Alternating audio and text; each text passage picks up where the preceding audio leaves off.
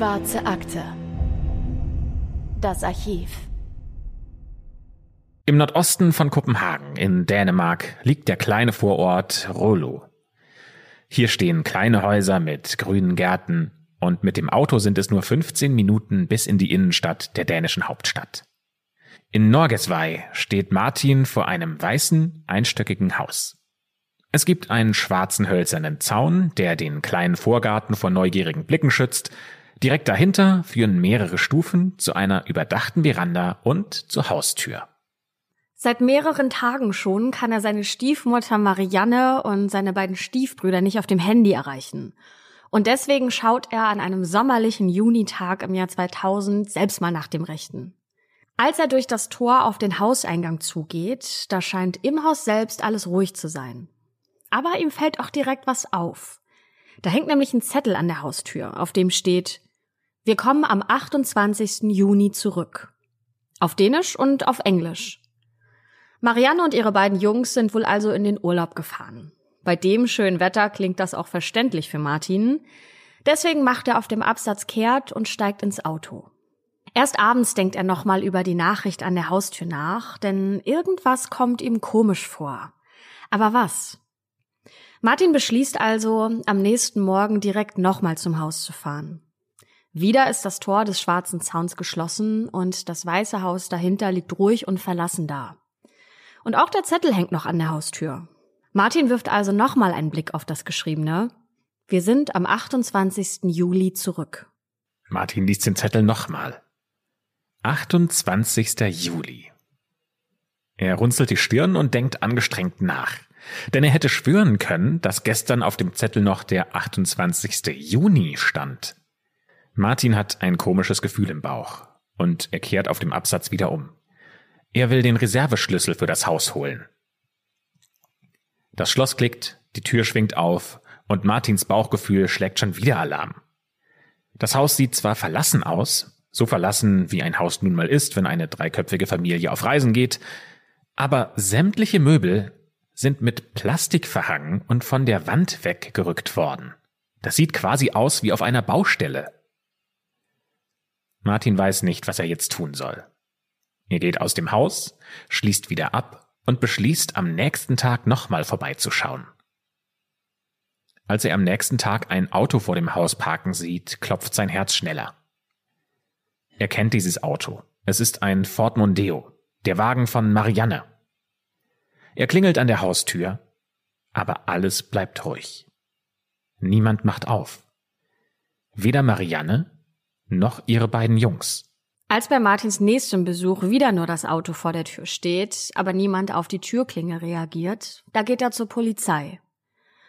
Auch den Ermittlern, die später durch das Haus gehen, fallen diese in Plastik verpackten Möbel auf, aber auch der komische Geruch aus dem Keller und die Kratzer und Furchen auf dem Boden der Garage.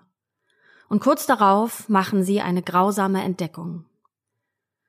Und damit herzlich willkommen zu einer neuen Folge der Schwarzen Akte mit meinem Lieblings-Podcast-Host Christopher Bücklein. Und natürlich mit Anne Lugmann. Schön, dass ihr mit dabei seid. Und bevor wir starten, ein kleiner Hinweis, denn in dieser Folge geht es um das Thema häusliche Gewalt und Gewalt gegen Kinder. Es geht auch um Themen wie Manipulation in einer Beziehung. Das heißt, wenn ihr euch durch diese Themen getriggert oder damit unwohl fühlt, dann bitten wir euch, diese Folge entweder gar nicht oder zumindest nicht alleine anzuhören. Im Sommer 2000 verschwinden in Dänemark die 36-jährige Marianne und ihre Söhne Dennis und Brian. Die beiden Jungs sind 10 und 12 Jahre alt. Und natürlich fällt es auf, dass sie in der Schule fehlen. Mariannes Mann ist vor nicht allzu langer Zeit gestorben, sie ist also Witwe und lebt mit ihren beiden Jungs im Ort Rolo, unweit von Kopenhagen. Martin, der Sohn ihres verstorbenen Mannes und Mariannes Stiefsohn, versucht sie im Juni 2000 immer wieder auf dem Handy zu erreichen, kann sie aber nicht erreichen und sie auch nicht zu Hause antreffen. Deswegen gibt ihr bei der Polizei schließlich eine Vermisstenanzeige auf, aber auch die Polizei kann niemanden ausmachen, der weiß, wo Marianne und ihre Söhne sich gerade aufhalten. Natürlich schauen die Ermittler dann bei Mariannes Haus vorbei, in dem es, wie wir es schon beschrieben haben, wie auf einer Baustelle aussieht. Die Möbel sind in Plastik verpackt, sie sind von der Wand weggerückt und überall stehen Farbeimer herum. Und mittendrin in dieser Szenerie steht ein Mann. Ein trainierter Mann mit langen Haaren und Sonnenbrille. Und die Polizei nimmt seine Personalien auf. Er heißt Peter, ist 28 Jahre alt und weiß auch nicht, wo Marianne und die Kinder gerade sind. Er sagt, sie wären ins Ausland gefahren und während sie weg sind, soll er das Haus streichen. Deswegen hätte er die Möbel verrückt und die Plastikplanen aufgespannt. Vielleicht kam das den Polizisten irgendwie seltsam vor. Vielleicht ist es aber auch nur reine Routine, dass sie Peters Personalien in ihren Polizeicomputer eingeben. Denn bei dem Ergebnis, das die Datenbank den Ermittlern ausspuckt, da gehen alle Alarmglocken an. Da vor ihnen steht nämlich nicht einfach nur Peter, der Typ in Mariannes Haus ist der Peter. Bevor wir in den kleinen Vorort von Kopenhagen, Roller, zurückkehren, reisen wir für unsere Geschichte weit weg von Dänemark, nämlich in die USA. Dort machen Spaziergänger im November 1991, also fast zehn Jahre bevor Martin in Roller nach Marianne und den Kindern sucht, eine grauenvolle Entdeckung. Und diese Entdeckung finden auch die dänischen Ermittler in ihren Akten, als sie Peters Namen überprüfen. Im November 1991 ist der Hurricane Andrew über die Küste von North Carolina gefegt. Nachdem sich der Sturm gelegt hat, sind ein paar Spaziergänger am Strand nahe eines Leuchtturms bei den Outer Banks in Buxton unterwegs. Der Sturm hat die Wellen so hochgeschlagen und den Sand so weit abgetragen, dass dort ein großes, in Plastik verschnürtes Bündel zum Vorschein kommt. Unter anderem befinden sich in diesem Paket ein gelbes Seil, Paketband, eine blaue Decke, schwarzes Plastik und eine stark verweste Leiche einer Frau. Die Gerichtsmedizin kann kaum feststellen, woran die Frau gestorben ist. Es gibt Anzeichen dafür, dass sie gewürgt wurde und das Genick der Toten ist gebrochen. Sie finden heraus, dass die Tote eine gewisse Anna ist. Und ihre letzte Adresse ist in Maggie Valley, ganz im Westen von North Carolina, also hunderte Kilometer von der Küste entfernt. Anna hat einen Mann namens Ole und einen Sohn namens Peter. Und ihr denkt bestimmt gerade genau das Richtige, denn ja, das ist der Peter, der auch bei der dänischen Polizei in den Akten aufgetaucht ist und gerade die Wände in Mariannes Haus streicht. Was die Ermittler also in Dänemark in der Akte lesen und was sie so schockiert, ist Folgendes. Peter ist der Mörder seiner Mutter Anna. Peter wird im Februar 1972 in Dänemark geboren. Sein Vater Ole hat eine Maurerfirma und seine Mutter Anna ist Hausfrau. Sie kommt aus Deutschland. Die beiden haben sich kennengelernt, als Ole als Soldat in Westdeutschland war. Anna und Ole verlieben sich, sie heiraten und bauen sich ein Leben in Dänemark auf. Sie bekommen ein gemeinsames Kind, Peter, und als Peter acht Jahre alt ist, da trifft die Familie eine wichtige Entscheidung. Denn sie lassen Dänemark hinter sich und wandern aus, und zwar in die USA. Vater Ole hatte Thrombose und einen Herzinfarkt. Er kann also nicht mehr weiter als Handwerker arbeiten und ist auf die Unterstützung von Verwandten angewiesen, die in den USA leben. Er möchte also mit seiner Familie dort sein Glück versuchen und den amerikanischen Traum leben. Sie ziehen erst nach Florida und betreiben dort ein Motel, aber dann trifft die Rezession die Gegend und die Familie muss alles wieder aufgeben. Sie gehen nach Maggie Valley in North Carolina, ein winziges Dorf mit 700 Einwohnern und einer kleinen Hütte am Stadtrand. Dort wohnen dann Anna, Ole und Peter. Peter ist ein rebellischer Teenager. Ein ehemaliger Mordermittler erzählt in einem ZDF-Interview, dass Peter Probleme in der Schule hatte. Er hätte Einbrüche begangen und auch Diebstähle, und der Sheriff wäre oft zum Haus am Stadtrand gefahren, weil offenbar Peter und auch sein Vater Ole die Mutter geschlagen hätten. Eine deutsche Journalistin vom Stern, die Peter später kontaktiert und interviewt, die beschreibt, wie Peter als Teenager der harte Typ mit viel Geld und hübschen Mädchen sein wollte. Offenbar hat sich Peter in der Schule immer wieder geprügelt, er wollte absolut keine Schwäche zeigen und beim Baseball, Football und Wrestling immer gewinnen. In seiner Autobiografie schreibt Peter selbst über sein Lebensmotto, nur der Stärkste überlebt. Peter ist ein arroganter und egoistischer Typ, der viel trainiert, seinen Körper mit Steroiden aufpumpt und eine große Klappe hat. Er macht Musik in seiner Freizeit, er nimmt und verkauft Drogen, fährt mit seinem Auto durch die Gegend, er spricht schöne Frauen an und zieht von einem Bordell ins nächste. Peter will irgendwie ein Rockstar sein. Wir haben gelesen, dass Peters Eltern ihm zu Hause eigentlich immer wieder vermitteln wollten, wie wichtig Fürsorge und Liebe sind. Aber wir wissen ja auch, dass sowohl Peter als auch sein Vater die Mutter geschlagen haben. Deswegen fragen wir uns schon, inwiefern das zusammenpasst. Und Peter selbst sagt später in einem Interview, dass seine Eltern ihn in Watte gepackt hätten, aber dass er das nicht wollte, dass er nicht so sein wollte und keine Schwäche zeigen wollte. Irgendwann im April 1991, da ist Peter 19 Jahre alt, verschwindet seine Mutter Anna. Den genauen Zeitpunkt kann die Polizei nie feststellen, aber nachdem ihre Leiche an der Küste gefunden wird, sind natürlich sein Vater Ole und Peter selbst im Visier der Ermittler. Und das liegt unter anderem auch daran, weil die Nachbarn einiges über die Familie zu sagen haben. Offenbar gab's immer wieder Probleme in diesem kleinen Haus am Stadtrand und auch in der Ehe von Anna und Ole hätte es länger Probleme gegeben. Die beiden waren tatsächlich sogar für eine Zeit lang getrennt und Ole und Peter sind in dieser Zeit von einem Ort zum nächsten gezogen. Irgendwie haben sie es aber doch geschafft, sich wieder zusammenzuraufen, aber das Ganze ist offenbar nicht gut ausgegangen. Denn Anna selbst soll viel getrunken haben und Ole und Peter, die sollen, wie ihr schon gehört habt, gewalttätig gewesen sein. Und da ist es nicht verwunderlich, dass es eine Geschichte gibt, die ein Nachbar erzählt, dass äh, Anna immer wieder bei ihm vorbeigekommen wäre, weil sie Angst um ihr Leben gehabt hätte. Für die Ermittler ist das mehr als genug, um sowohl Vater Ole als auch Peter zum Verhör zu bitten. Das Problem ist aber, dass die beiden schon längst nicht mehr in Maggie Valley wohnen, sondern sich nach Kanada abgesetzt haben. Dort werden die beiden von der Polizei gefunden. In einem Motel nahe des Flughafens kann ein Spezialteam die beiden ausfindig machen und sie festnehmen. Das ist im Juni 1992, also etwa acht Monate nachdem Annas Leiche gefunden wird. Zu diesem Zeitpunkt ist Peter 20 Jahre alt. Und der wird jetzt von der Polizei befragt. Folgendes ist seiner Meinung nach passiert. Peter sei an einem Apriltag nach Hause gekommen und wollte sich für eine Party fertig machen. Er sei ziemlich gestresst gewesen, zu spät dran, und dann sei seine Mutter Anna mit einer Schere auf ihn losgegangen, denn sie habe ihm die Haare abschneiden wollen.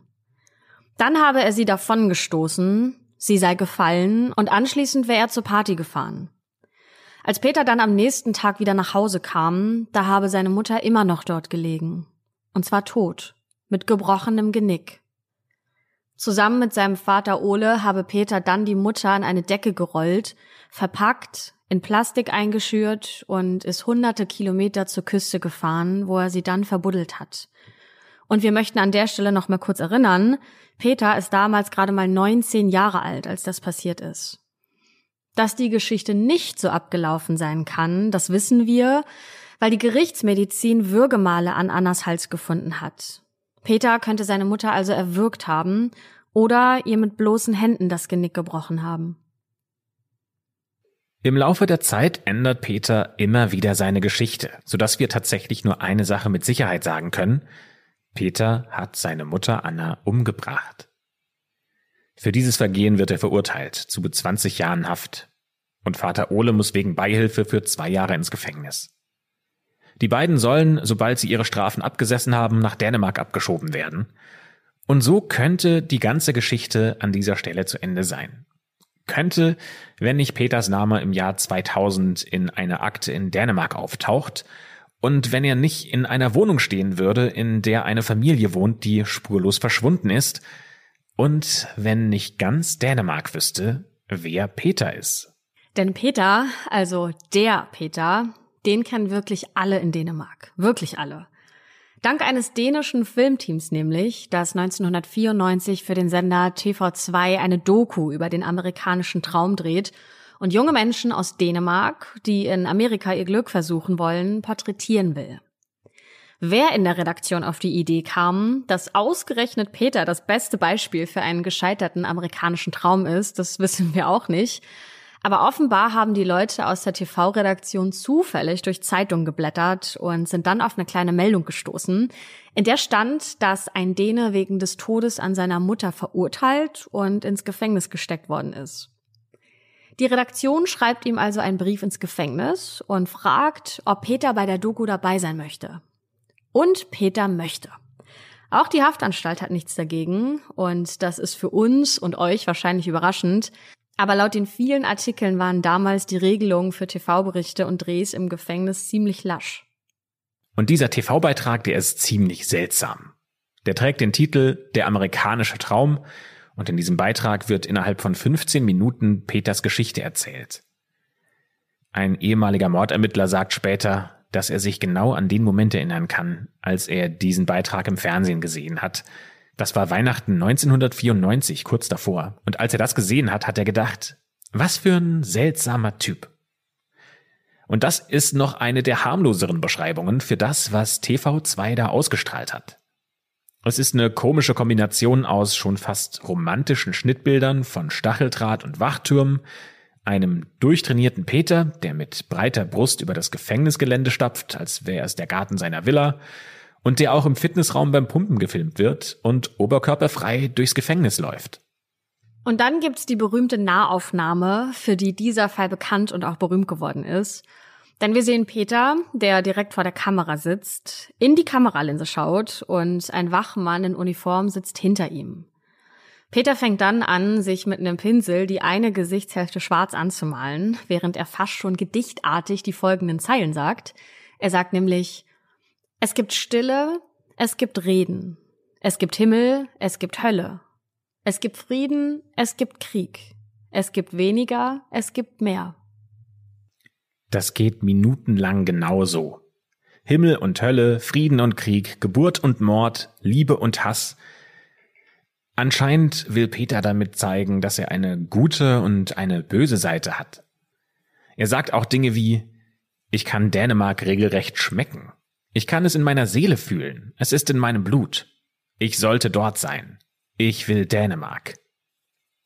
Dieser Beitrag ist total dramatisch inszeniert. Und dann gibt's einen Schnitt.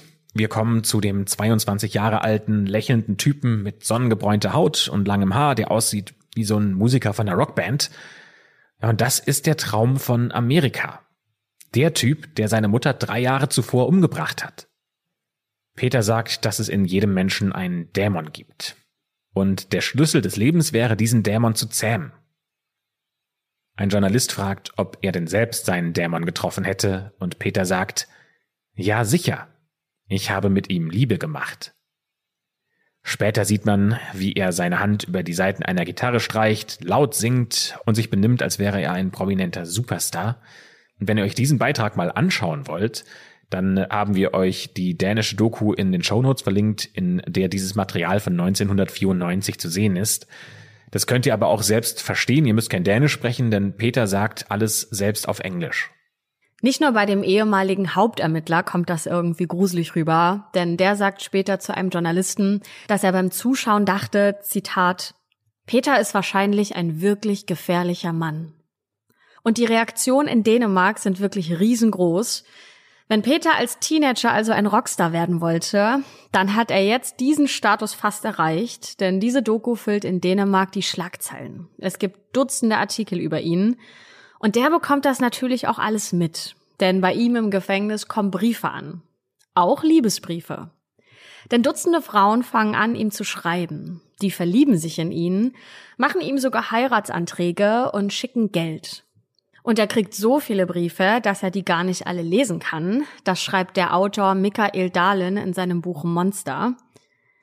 Er hat Peter selbst auch schon getroffen und Peter hat ihm da erzählt, dass er die Briefe von den Frauen aufgehoben hat, die gut aussahen, dass er mit 30 Frauen Kontakt hat, Pläne für die Zukunft schmiedet und von ihnen so viel Geld bekommt, dass er ein echt luxuriöses Leben im Gefängnis führen kann. Aber warum sind tatsächlich so viele Frauen in den Mörder vernarrt?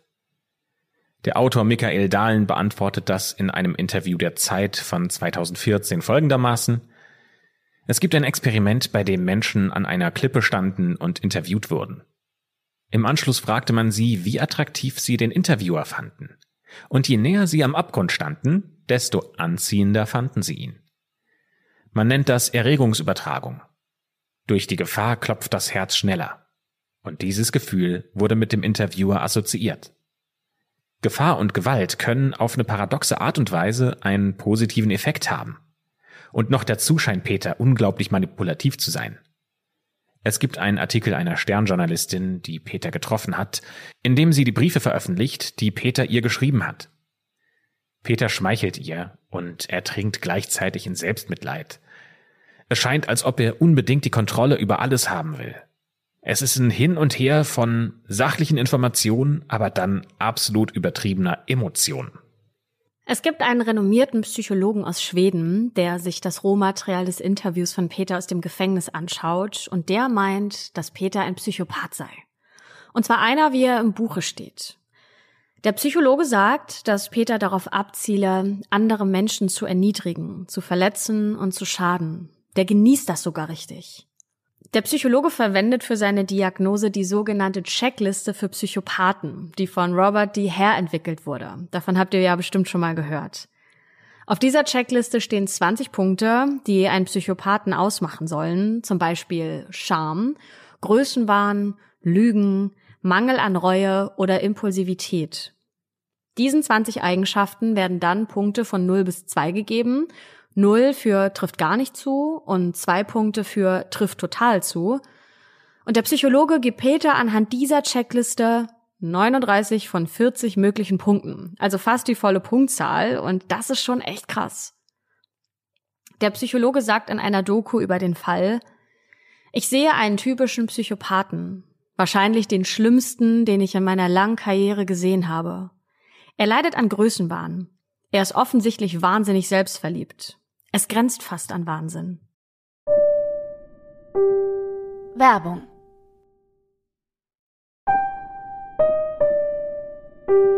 Werbung Ende. Also fassen wir zusammen. Peter wurde für den Mord an seiner Mutter verurteilt, sitzt seit mehreren Jahren im Gefängnis in den USA und so wie man das in diesem Fernsehbeitrag aus dem Jahr 94 sehen kann, hat er dort ein gutes Leben und wird mit Liebesbriefen von diversen Frauen überschüttet. Eine davon heißt Tina. Sie ist 32 Jahre alt. Und sie findet Peter offenbar so anziehend, dass sie ihm nicht nur Briefe schreibt, sondern ihn besucht, gemeinsam mit Peters Vater Ole. Der wurde mittlerweile nämlich schon nach Dänemark ausgeliefert, der hatte seine zwei Jahre Haftstrafe abgesessen, und als Tina und Ole Peter im Gefängnis besuchen, hat Peter eine Überraschung für Tina geplant. Denn als sie eines Tages im Besucherraum aufkreuzt, ist da auch ein Gefängnispriester anwesend und Peter macht ihr einen Heiratsantrag. Das ist im Jahr 1996. Und Tina sagt ja. Und so heiraten die beiden tatsächlich im Gefängnis. Aber das wirklich krasse kommt jetzt noch.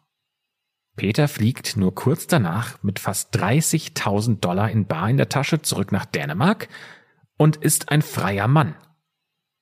Ja, und wie das passiert sein konnte, das müssen wir euch jetzt erklären.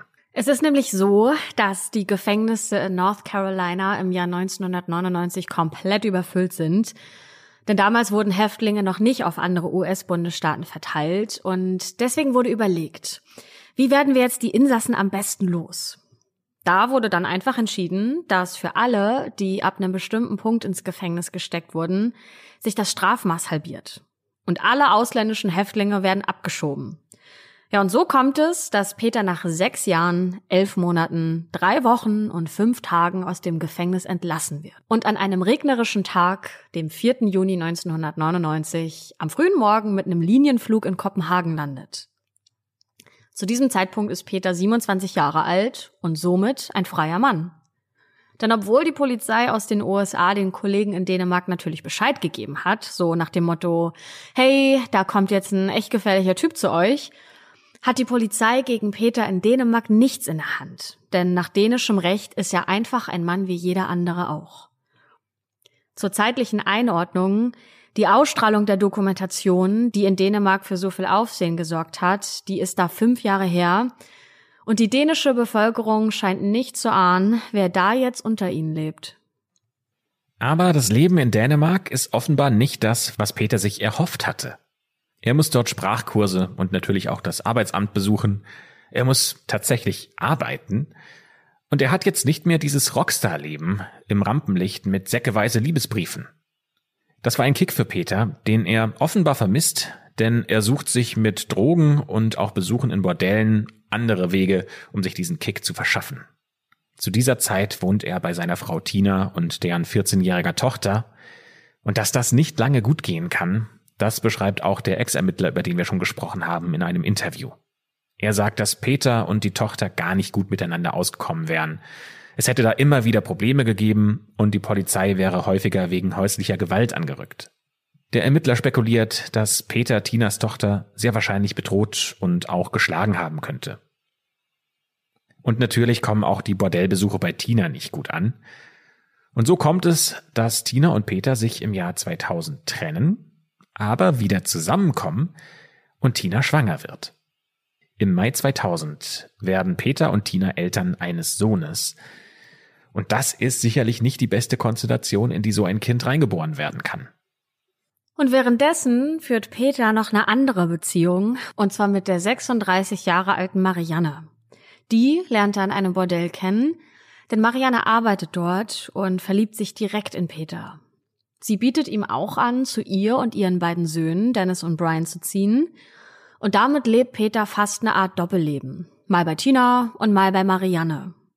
Aber auch mit Mariannes Kindern kommt Peter nicht so gut zurecht, denn die 10 und 12 Jahre alten Jungs interessieren sich nicht für das, was Peter mag.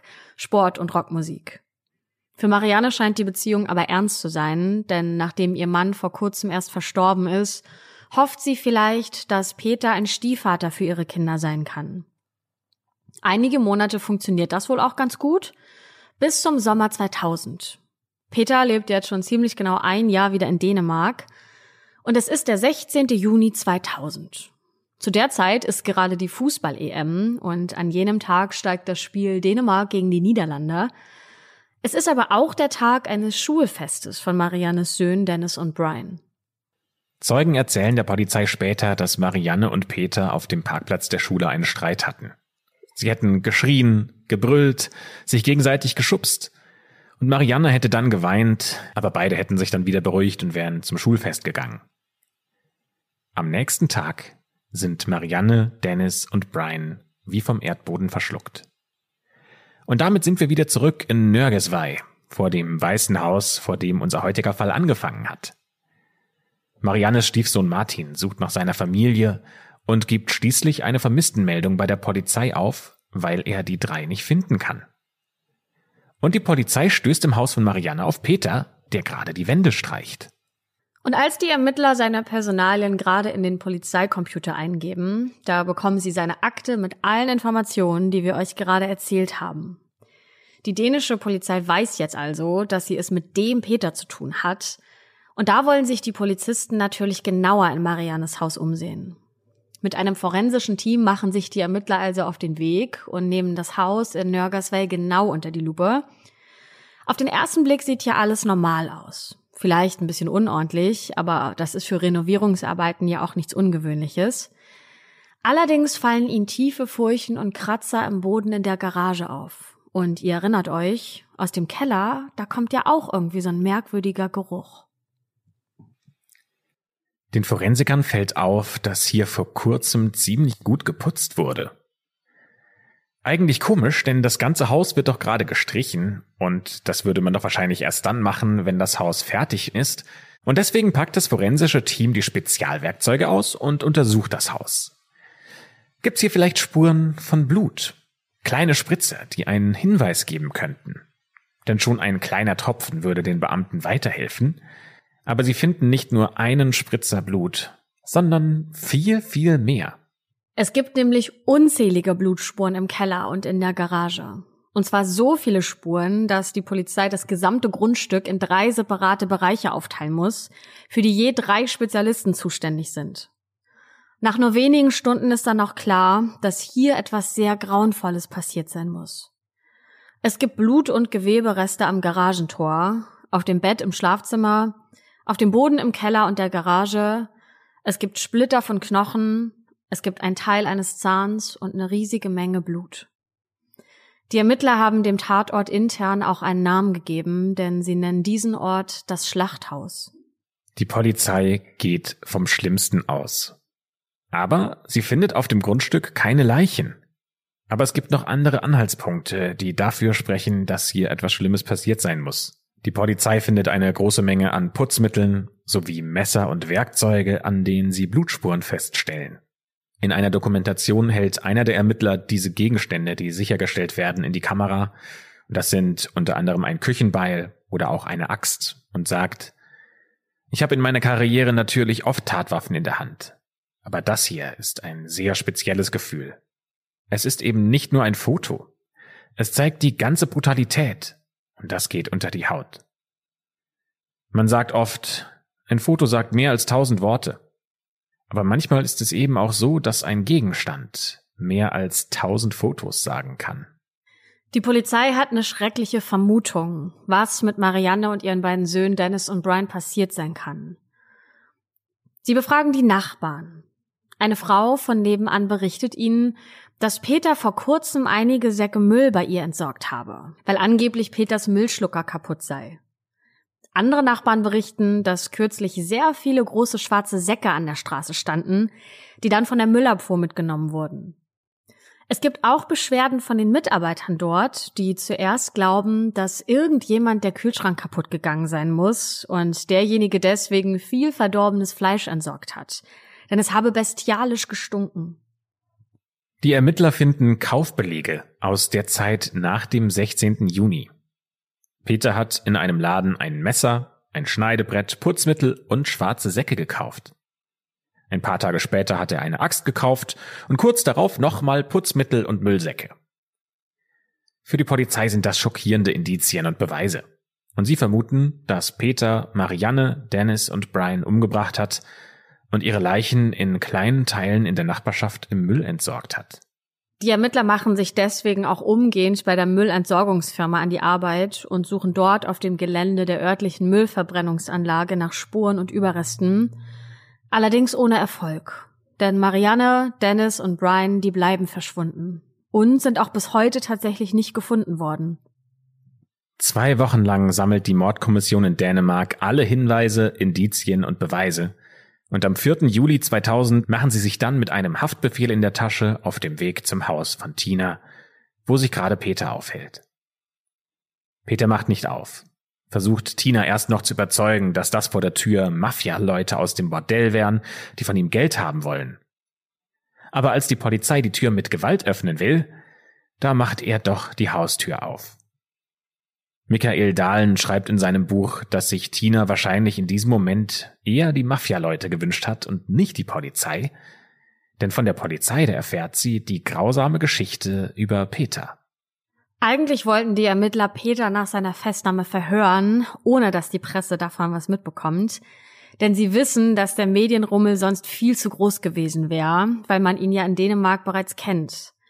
Aber irgendjemand muss den Medien einen Tipp gegeben haben und am 5. Juli, 24 Stunden nach seiner Verhaftung, ist Peter wieder so berühmt, wie er sein wollte, denn alle Zeitungen Dänemarks berichten über ihn. Wochenlang ist Peter jetzt erstmal in Untersuchungshaft und wird immer und immer wieder verhört. Und immer wieder ändert er dabei seine Geschichte. Denn zuerst soll Marianne ihre Kinder selbst umgebracht haben, nämlich im Drogenrausch.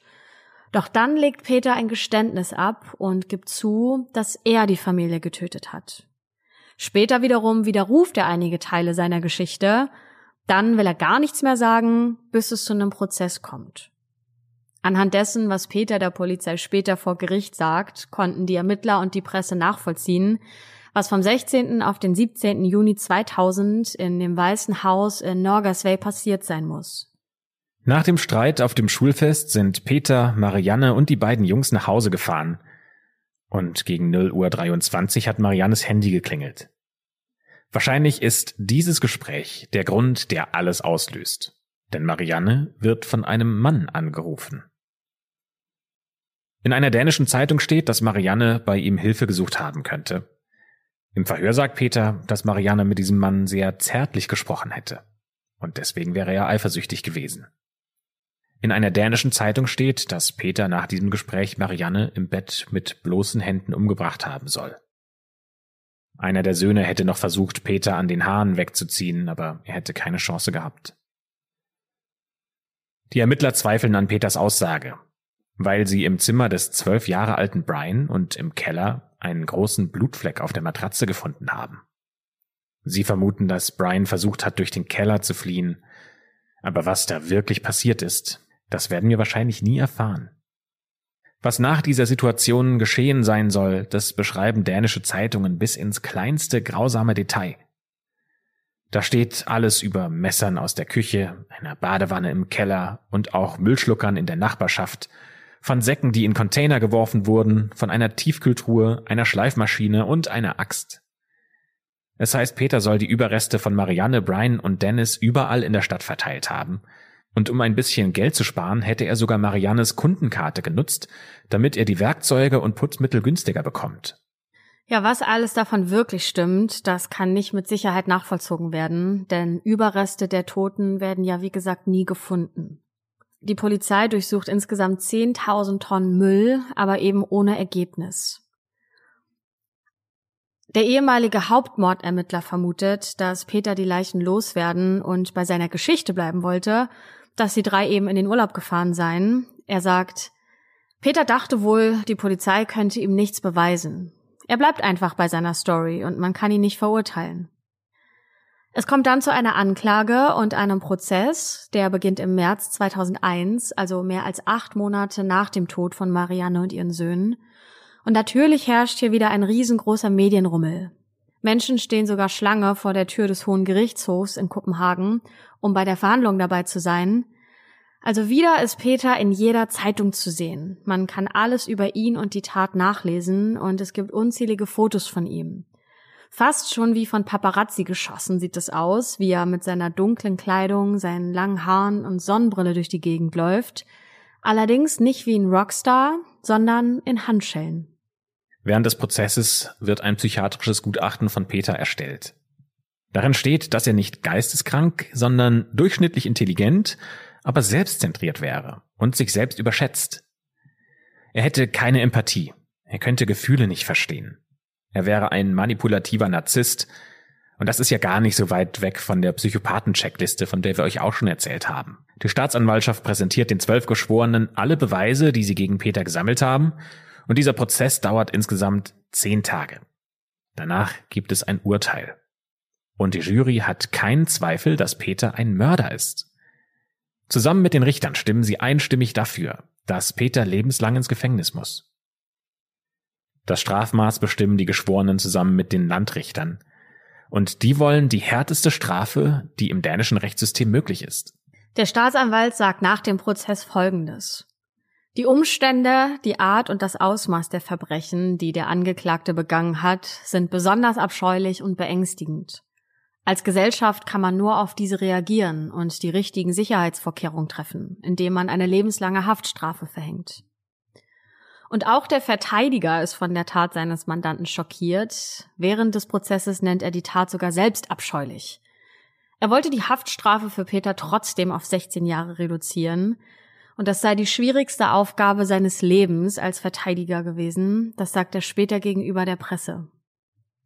Das letzte Wort in diesem Prozess hat natürlich der Angeklagte selbst. Und Peter sagt, wir müssen alle Frieden haben. Wir müssen Frieden in unseren Köpfen und Herzen haben. Und das sind die letzten Worte, die er sagt, bevor er ins Gefängnis geht.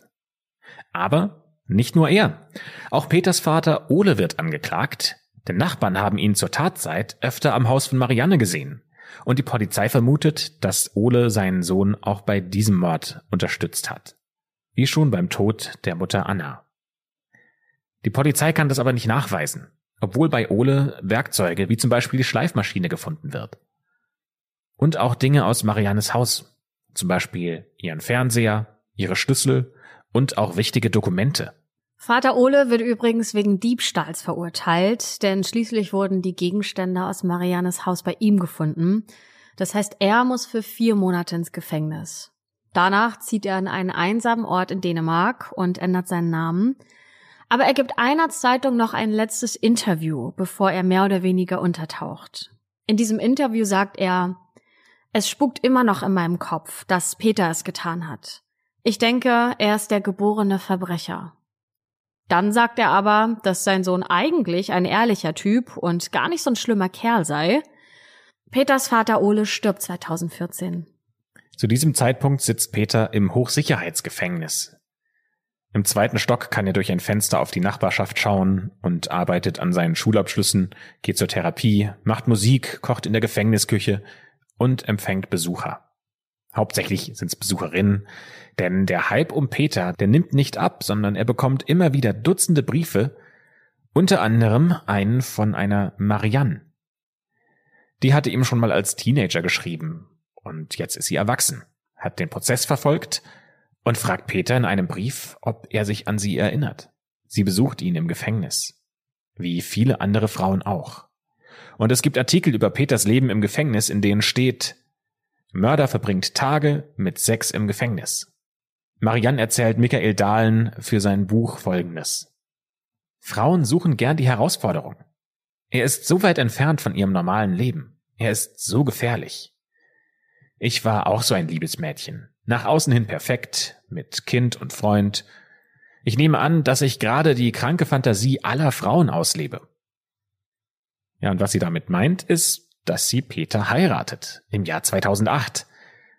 Das ist das nächste Medienspektakel im Leben von Peter.